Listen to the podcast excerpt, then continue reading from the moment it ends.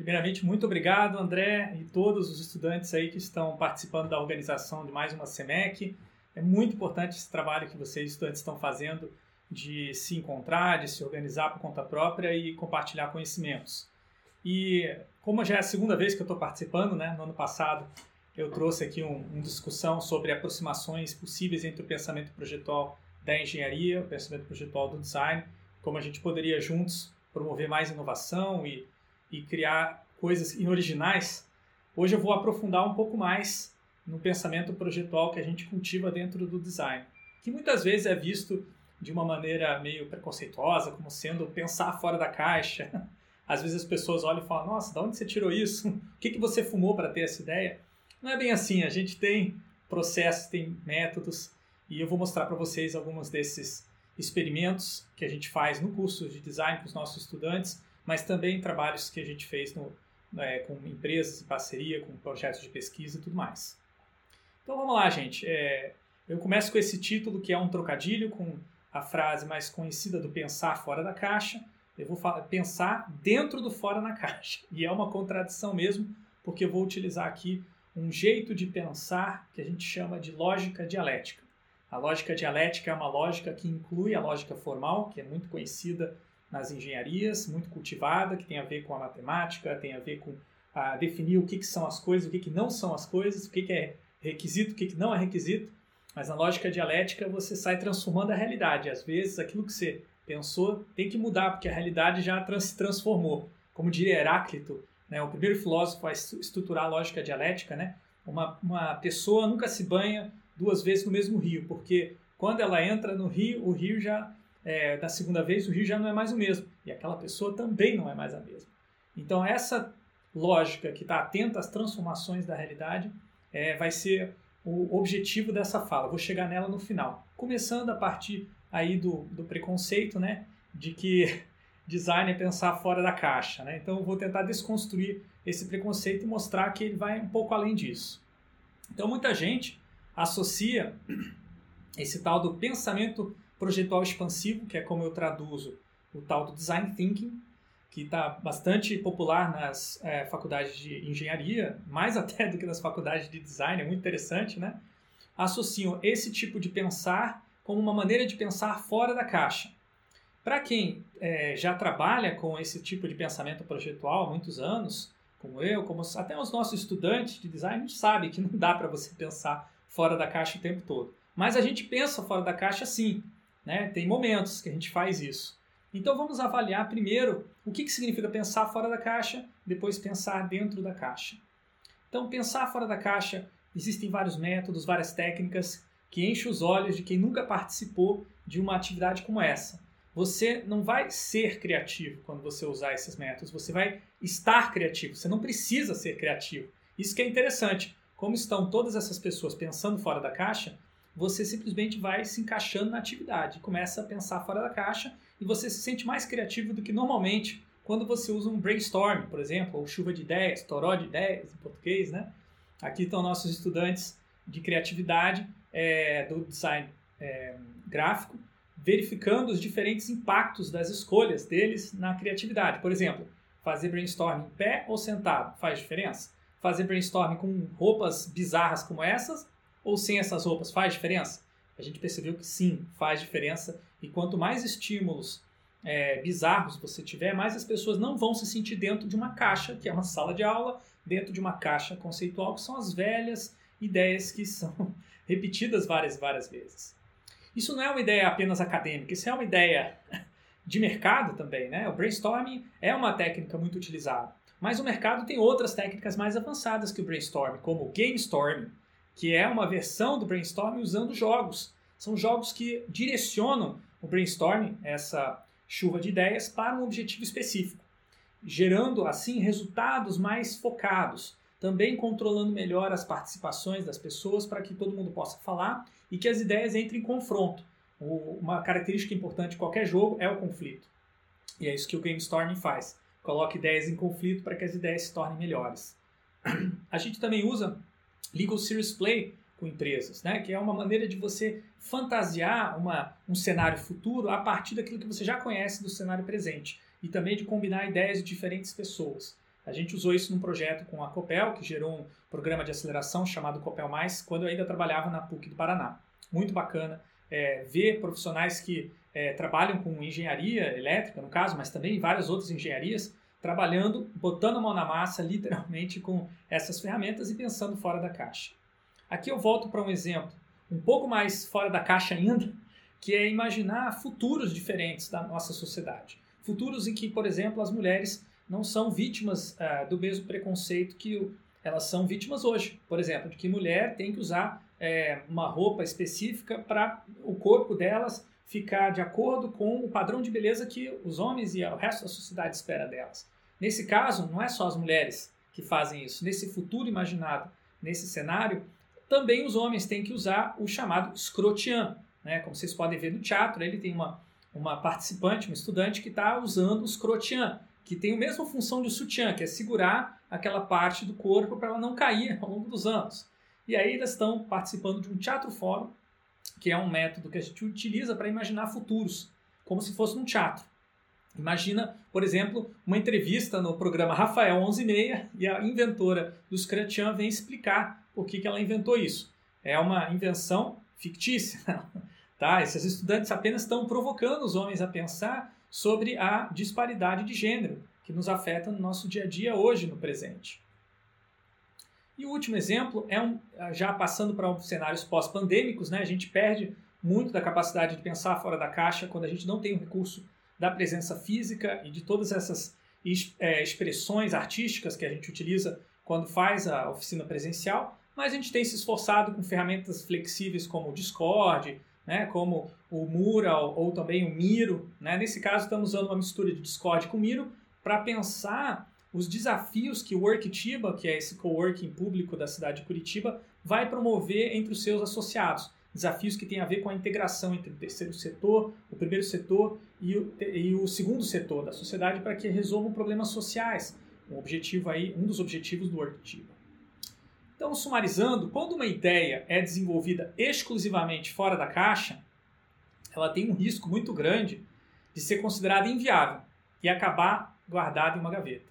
Então, por isso que não pode só pensar fora da caixa. Também tem que pensar dentro da caixa. Vamos então analisar as diferenças de pensar dentro da caixa. De novo, com exemplos de métodos que a gente utiliza para pensar dentro da caixa o Value Proposition Canvas, assim como o Business Model Canvas e uma infinidade de outros Canvas que foram desenvolvidos, inspirados inicialmente nesse Business Model Canvas, o chamado BMC, eles permitem que você pense dentro da caixa. Não é uma ferramenta para pensar fora da caixa. Mas quando você não conhece a caixa, não sabe o que é possível, essas ferramentas são muito boas. Quando você está começando a trabalhar com a modelagem de negócios, o Business Model Canvas é excelente. Ele é uma caixa enorme com várias possibilidades. Se você fica perdido com essa caixa, você usa uma caixa menorzinha, que é o Value Proposition Canvas, que a gente usa muito em aulas é, quando vai introduzir o assunto do empreendedorismo né, e a modelagem de negócios. Mas antes de modelar o negócio, tem que pensar na proposta de valor. Então você coloca os post-its, né? aqui tem uma diferença na adaptação desse método, que eu uso um baralho de cartas de valores humanos para estimular a pensar nesses valores humanos como ganhos e dores que podem ser cultivados por um negócio. Aqui nós temos uma matriz de dar e receber. Todas as pessoas que participam desse coletivo, né, participavam, sociedades solidárias na PUC, eles podiam representar o que, que eles estavam dispostos a dar ou receber uns dos outros para gerar novas parcerias, novos projetos, novas configurações da existência desse grupo. Só que essas coisas já existiam, né? não tem nada novo. O problema é que nem todo mundo sabia o que, que tá, cada um estava disposto a dar e receber. Quando você visualiza a caixa, é, é interessante, porque a caixa é comum, né? Todo mundo ali encaixotado. Mas às vezes tem setores da caixa, regiões, que você não explorou ainda.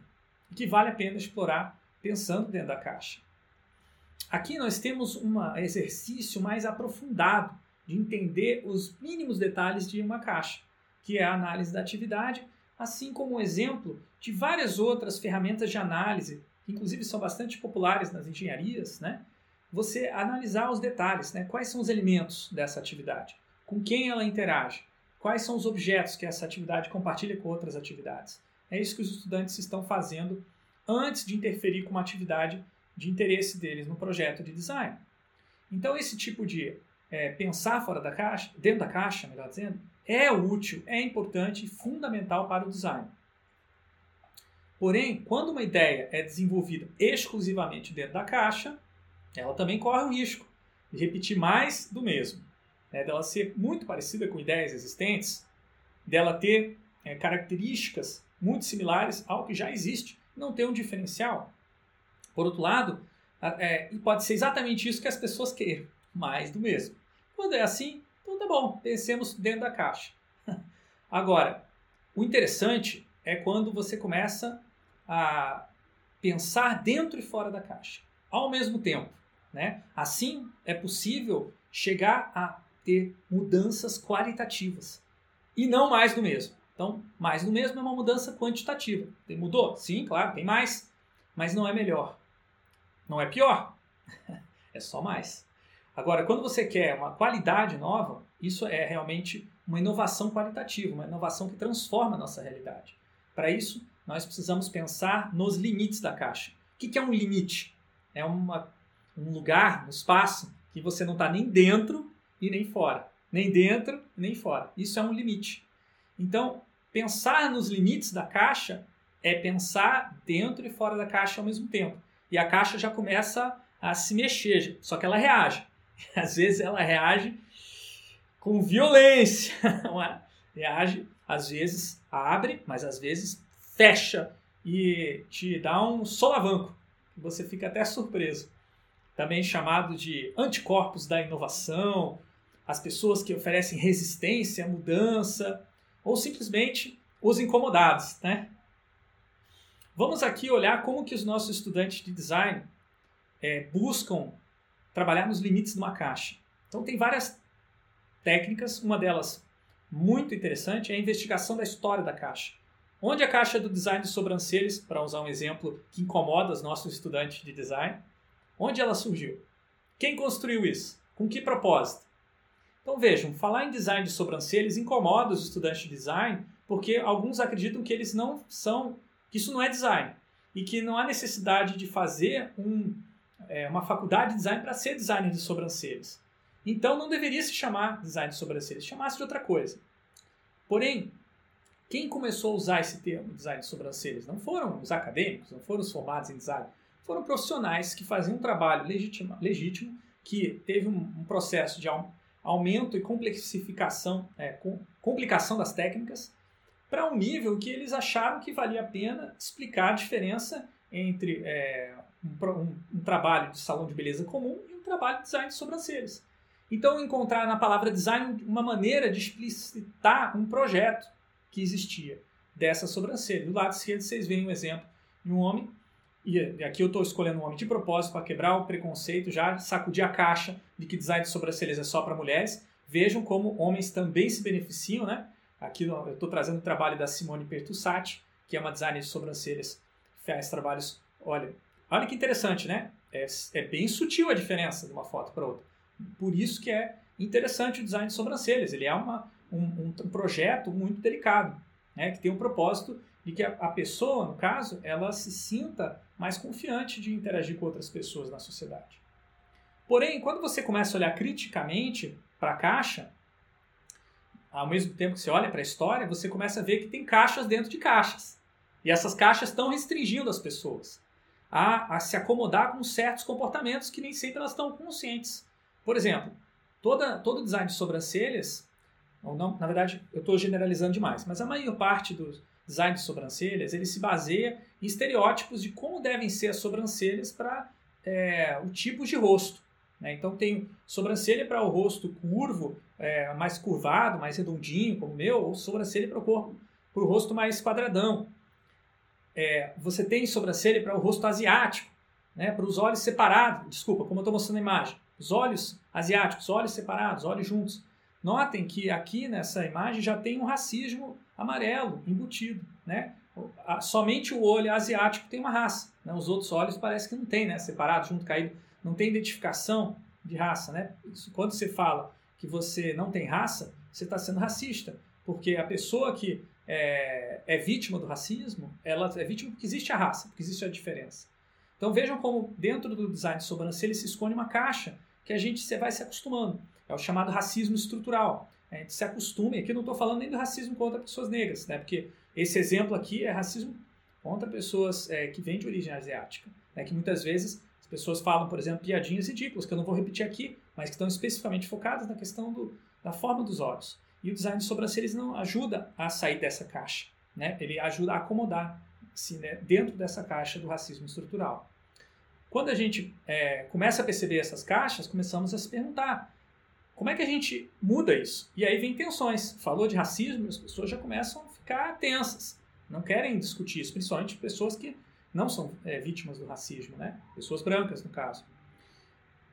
Então a gente começa a perguntar por que, que pode isso, por que, que não pode? Por que, que a sobrancelha tem que ser desse jeito ou daquele jeito? Por que, que você falar é, de que existe racismo é, relativo à maneira como você desenha a sobrancelha desperta emoções fortes em algumas pessoas? Por que falar de design de sobrancelhas desperta a fúria de certos estudantes de design e de profissionais de design do mercado também.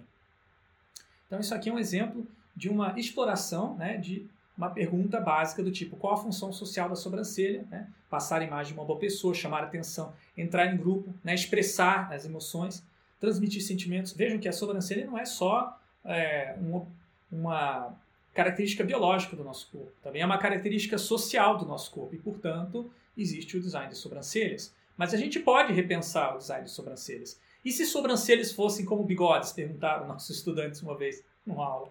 Né? É, vão ter novas variedades de estilo, vai quebrar o padrão de beleza, né? a gente vai proteger os olhos ao mesmo tempo que vão é, as pessoas vão poder aceitar os seus pelos, assim como é, às vezes o, os homens ficam né, esmerilhando seus bigodes, você vai poder esmerilhar a sobrancelha, ninguém vai se incomodar se a sobrancelha está grande. Né? Então, por que, que a sobrancelha é, não pode ser assim e o bigode pode, né? Porque talvez tenha a ver com é, gênero, porque as mulheres não têm o bigode, ou a maioria das mulheres não tem o bigode, então, é, enfim, fica uma condição desigual, não têm a mesma liberdade que os homens têm de escolher se vão ter bigode ou não vão ter, né? Então, quando uma ideia ela é desenvolvida nos limites da caixa, ela pode promover a expansão, mas também pode promover a redução da caixa, como eu falei, né? As pessoas podem achar, esquece essa história de design de sobrancelhas, não existe, acabou. Não queremos mais discutir isso, é redução da caixa. Né? Ou até pode proibir, falar que é proibido usar o termo design de sobrancelhas. Se fosse arquitetura de sobrancelhas, seria proibido, porque é, o comitê de, de, arquitetura, que é uma profissão jamais estabelecida, não permite que você saia usando a palavra arquitetura assim livremente. Né? Então, no design não tem ainda esse nível de regulação, mas teria, com certeza, se, se houvesse né, essa regulação. Eu imagino sim que as entidades profissionais não iriam deixar usar esse termo design de sobrancelhas. Então, é, isso diminuiria a capacidade de melhorar essa prática, porque os profissionais que são formados em design não iam trabalhar como designer de sobrancelhas. Vocês vejam? A gente perderia uma prática que é apreciada por muitas pessoas. Então, tudo vai depender do conflito que vai surgir por pensar no limite da caixa. E aí, vejam alguns exemplos né, de é, uma tentativa de superar esse conflito delegando totalmente o trabalho para uma máquina, que é o aplicativo Benefit Bro Jenny. Ele faz o meu design de sobrancelhas, ele fez, né? É, automaticamente ou semi-automaticamente, eu tive que só escolher, é, marcar né, minha, no meu rosto, na foto, é, quais eram os, os, as distâncias da minha sobrancelha ao nariz e tudo mais. E aí ele calculou para mim como eu deveria fazer a minha sobrancelha. Como vocês podem ver, né, eu não fiz, não segui a dica, porque eu achei eu achei muito ruim o projeto. Não tem nada a ver comigo, sei lá. Ah, fiquei com cara, fiquei cara de otário. Pelo menos eu me senti assim. Não achei legal esse design de sobrancelhas, né? Mas foi interessante experimentar e ver que é, existe também burrice artificial, né? Não só inteligência artificial. Em especial, a maior parte do tempo, né? Quando você fala inteligência artificial, na verdade é uma burrice artificial que é reproduzir uma caixa, né? E, e fazer essa caixa, é, encaixotar outras pessoas dentro da caixa.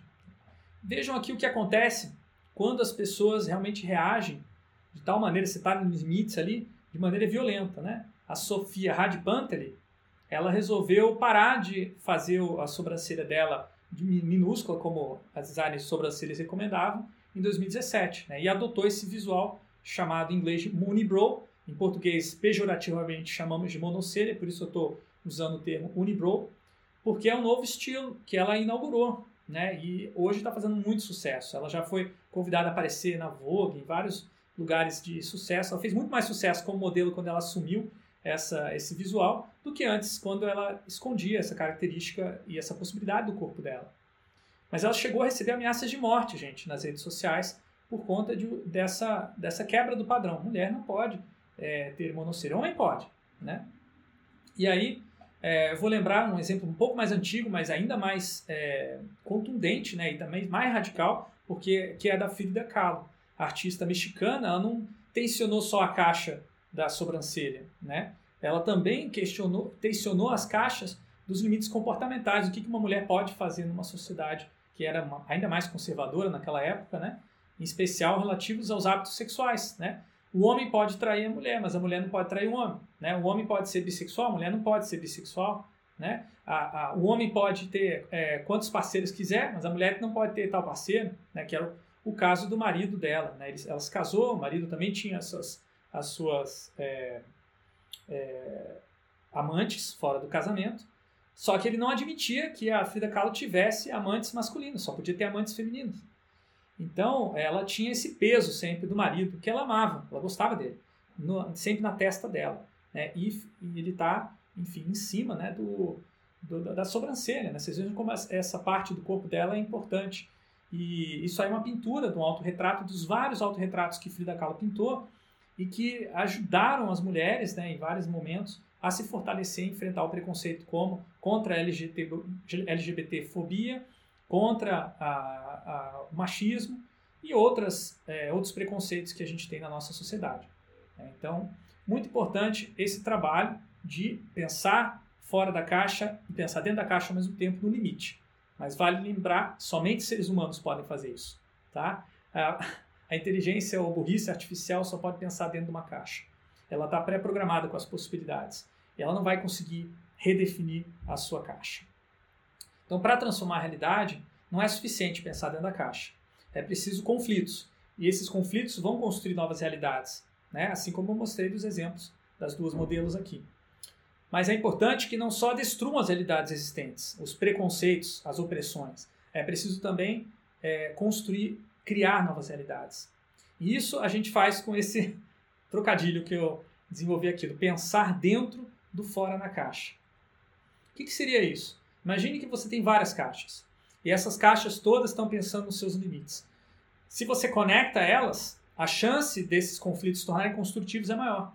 Uma caixa separada de outra caixa, quando vem um conflito, às vezes há a redução das duas caixas. Mas quando uma caixa se conecta a outra e se fortalece nessas, é, nessas forças que estão tentando expandir a caixa, aí você tem uma possibilidade de transformação da realidade em várias caixas ao mesmo tempo que é uma transformação global, uma transformação que não é só de um projeto, é de vários projetos, que não é só de uma, é, é, um grupo social, não é só de uma, uma organização, uma empresa, mas da sociedade como um todo. É bem isso que nós estamos tentando fazer, estimular aqui no curso de design. As caixas que restringem o pensamento, elas têm várias origens e vários destinos, ou seja, elas não são imutáveis. A partir do princípio que a realidade ela pode ser transformada, ela está em fluxo, é a premissa básica da lógica dialética. Uma caixa, ela pode restringir outra, mas também uma caixa pode expandir outra caixa. Né? Então as caixas por si só elas não são ruins. Quando você fala pensar fora da caixa, de maneira ingênua, como eu falei bem no começo da minha fala, é, a gente pensa que a caixa é uma coisa ruim, não precisava ter caixa nenhuma. Mas não ter caixa nenhuma significa o quê? Não ter base, não ter referência, não ter ponto de partida. E ao mesmo tempo, significa ignorar uma caixa maior que você não está vendo, porque a gente está sempre dentro de caixa. Às vezes você acha que está fora da caixa. Na verdade, você está dentro da caixa. Uma caixa maior que você não tinha percebido. E isso significa é, pensar dentro do fora da caixa, reconhecer que você nunca está fora de uma caixa, mas também nunca está dentro de uma caixa completamente. Então você está sempre em limites.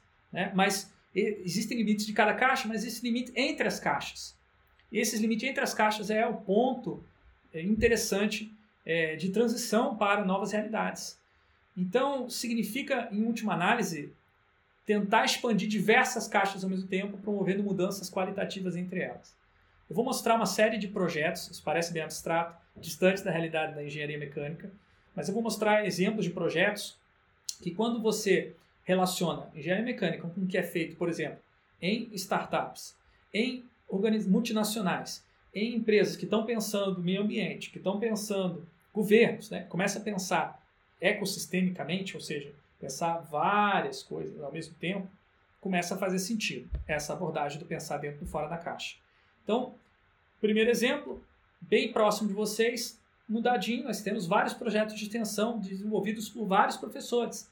Nem todos os professores conheciam os projetos que cada um fazia. É um dos departamentos que mais faz extensão dentro da UTFPR.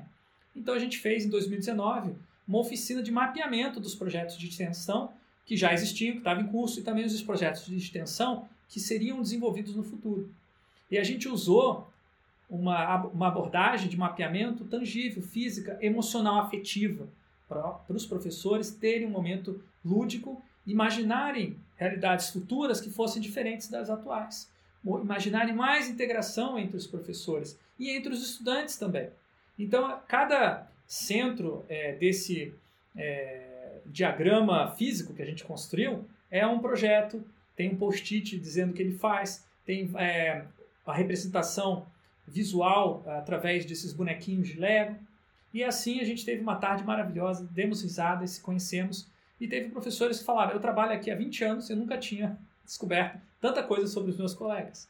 Por quê? Porque a gente pensou dentro do fora na caixa. Aqui tem um exemplo um pouco mais amplo, né? E pensando na nossa atualidade de pandemia, Covid-19, no, começo do ano passado, 2020, muitos designers começaram a postar em redes sociais e blogs é, propostas do que fazer a respeito do, da pandemia, o que, que o design poderia fazer. A gente mapeou durante seis meses várias respostas e chegamos à conclusão de que a maior parte das soluções eram pontuais, não tinham essa tentativa de pensar dentro do fora da caixa, era tudo pensando dentro da caixa. E aí a gente propôs, né, com essa pesquisa, que fosse pensado mais sistemicamente, ou seja, pensar soluções globais que integram uma coisa com a outra. Então não é só usar máscara, é pensar na máscara em conjunto com janelas abertas, com ar ventilado, com poucas pessoas, com distanciamento social, vacinação e tudo mais. É esse tipo de abordagem que realmente permitiu que a gente conseguisse reduzir a pandemia. Agora a gente sabe isso depois de mais de um ano de pandemia. Aqui tem um projeto completamente diferente, que já existe mais de 10 anos, é a plataforma Corais, que eu desenvolvo com vários coletivos de, de produção cultural, de software livre, de é, é, anarquismo, é, ativismo político, e a gente resolveu mapear agora todas as relações tecidas durante esses 11 anos entre os membros da plataforma e os projetos que eles desenvolveram em conjunto. Né? Eu participei de vários projetos, por isso a minha imagem parece maior do que os outros, né? então tem mais conexões, mas tem muita gente também que a gente não conhece, que às vezes é ponto é, fundamental para entre uma comunidade e outra. Né? São chamados é, é, os brokers, né? Aqueles, aquelas pessoas que fazem a conexão entre uma comunidade e outra. E a gente quer identificar essas pessoas para conversar e entender melhor como essa plataforma é, ajudou a articular o trabalho delas. Aqui está um exemplo de um TCC, um trabalho bem mais específico, de uma estudante de design que é, conectou mulheres que produzem café em Pinhalão, Tomazina, que é o norte do Paraná, com mulheres que vendem café em Curitiba, nas, cafe, é, nas cafeterias, promovendo assim uma inovação para valorizar é, o café e o trabalho feminino, para que é, as mulheres não fossem invisibilizadas, como acontece hoje. Né? Muitas mulheres cafeicultoras, elas produzem o café, mas não vai o nome delas na, no rótulo do café. Se for um homem, vai. Se for mulher, não, por causa do preconceito que a gente estava mencionando. Então, pensar dentro do fora da caixa é isso, gente, é combater o preconceito através dos, repensar os limites. Aqui tem mais um exemplo de cicloativismo, a Ciclo Iguaçu, uma, uma é, organização sem fins lucrativos que tem trabalhado muito importantemente para melhorar e qualificar né, a malha é, cicloviária de Curitiba, é, trabalhando aí com empresas e principalmente com o poder público. Tem muitas atividades, muitos serviços, e esses serviços, alguns deles dependem de voluntariado, então eles estavam imaginando como é que poderiam se conectar melhor os interessados na Ciclo Iguaçu para promover e continuar esse trabalho bacana que a, a Ciclo Iguaçu faz. Também é um TCC aí do Kaique de Borba, que ainda está para ser defendido. Mais um TCC, agora é, trabalhando com é, fabricação digital, impressoras 3D, CNCs mais próximos aí da universo da engenharia mecânica, é o TCC do Suro, que é uma tentativa de, de criar um, módulo modular que tem um projeto livre e aberto para qualquer um poder transformar em outras coisas, outras coisas, outros móveis. É um móvel transformador que pode ser produzido por quem quiser, distribuidamente. Então você pode produzir, você está num outro lugar do Brasil, você pode produzir esse móvel modular lá. Então eles começaram a mapear quais seriam os atores do ecossistema necessários para estar engajados com o Suro para ele ser sustentável. E só para vocês não ficarem na abstração de mapas, é, eu vou mostrar agora o protótipo do Suro, que está bem avançado, e mostra um outro tipo de exploração da caixa, que é a exploração focada dentro da caixa, explorando justamente é, aquelas áreas da caixa que a gente não costuma explorar. Então vejam nesse vídeo né, que é, eles estão combinando é, esses, é, esses módulos de maneiras que não são muito convencionais. Para quê? Para explorar o espaço de possibilidades e assim descobrir é, diferentes configurações não inimaginadas deste móvel. Então vejam que ao invés de fazer um móvel fixo, um produto que faz uma coisa só, ou duas ou três coisas, eles fizeram uma plataforma para criar vários móveis que fazem várias e várias coisas. Isso não é trivial, não é só fazer o móvel. Você tem que pensar, como eu mostrei, no ecossistema que vai produzir, reproduzir e transformar a realidade usando esse móvel. Então, é, chegando à minha conclusão, na minha fala, somente seres humanos em conjunto podem pensar dentro do fora da caixa. Nem um computador sozinho pode fazer isso, mas nem uma pessoa sozinha pode fazer isso. Né? É preciso que as pessoas estejam conectadas, estejam trabalhando juntas. Dentre as escolas de pensamento e design, aquela que se dedica mais a esta coletividade é a chamada pensamento projetual expansivo. Tá? Esse pensamento projetual expansivo, mais conhecido como design thinking, ele tem um modelo que a The School de Stanford popularizou, que passa por cinco etapas. Uma, de, é, desenvolver empatia por um público, por um grupo de pessoas, definir o que você vai projetar, idear, prototipar e testar, e repetir esse ciclo. Porém, esse modelo não mostra essa conscientização do individual para o coletivo que eu mencionei que é fundamental. Sem ela, você não, não pensa dentro do fora da caixa. Então agora eu vou propor, para finalizar, o meu processo, o que eu estou vendo como processo de conscientização desse pensamento projetual expansivo. Isso é uma pesquisa que a gente está desenvolvendo aí ainda inconclusa, mas eu vou apresentar os resultados. Então, em primeira fase é reconhecer as caixas que restringem o pensamento.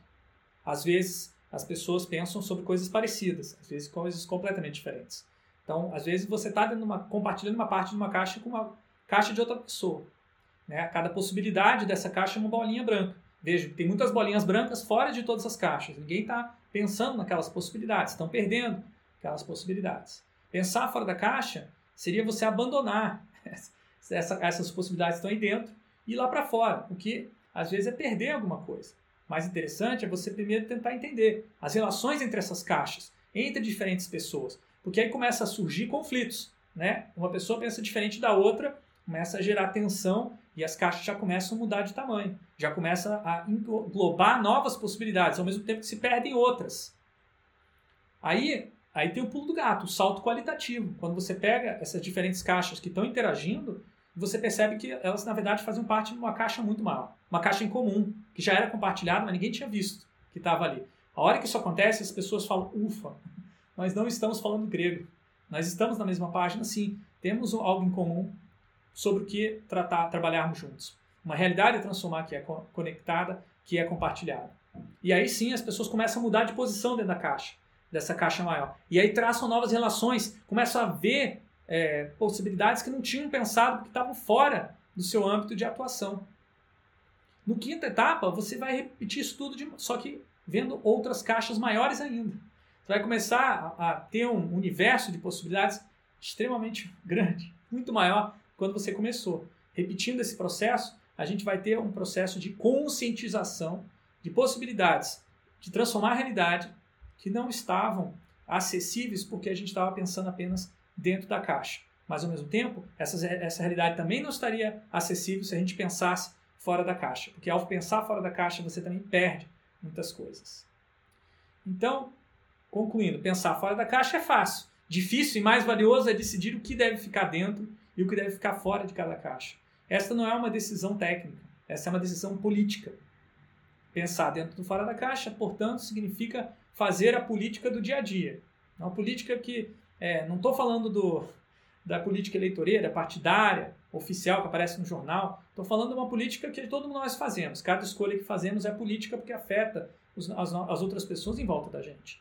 Então, é, essa maneira de pensar é uma maneira de mudar o mundo enquanto o mundo está mudando, fazendo parte dessa mudança, né? expandindo a consciência coletiva, para que não só eu perceba que eu estou fazendo parte da mudança, mas os demais, e ao se tornar consciente dessa mudança, a gente pode se organizar para ir de acordo com um projeto coletivo, que é um projeto político, mas é um projeto que vai transformar a realidade e ser melhor para todo mundo. Gente, muito obrigado até aqui pela atenção. E agora gostaria aí de abrir para discussão, debate, propostas, questionamentos. Obrigado.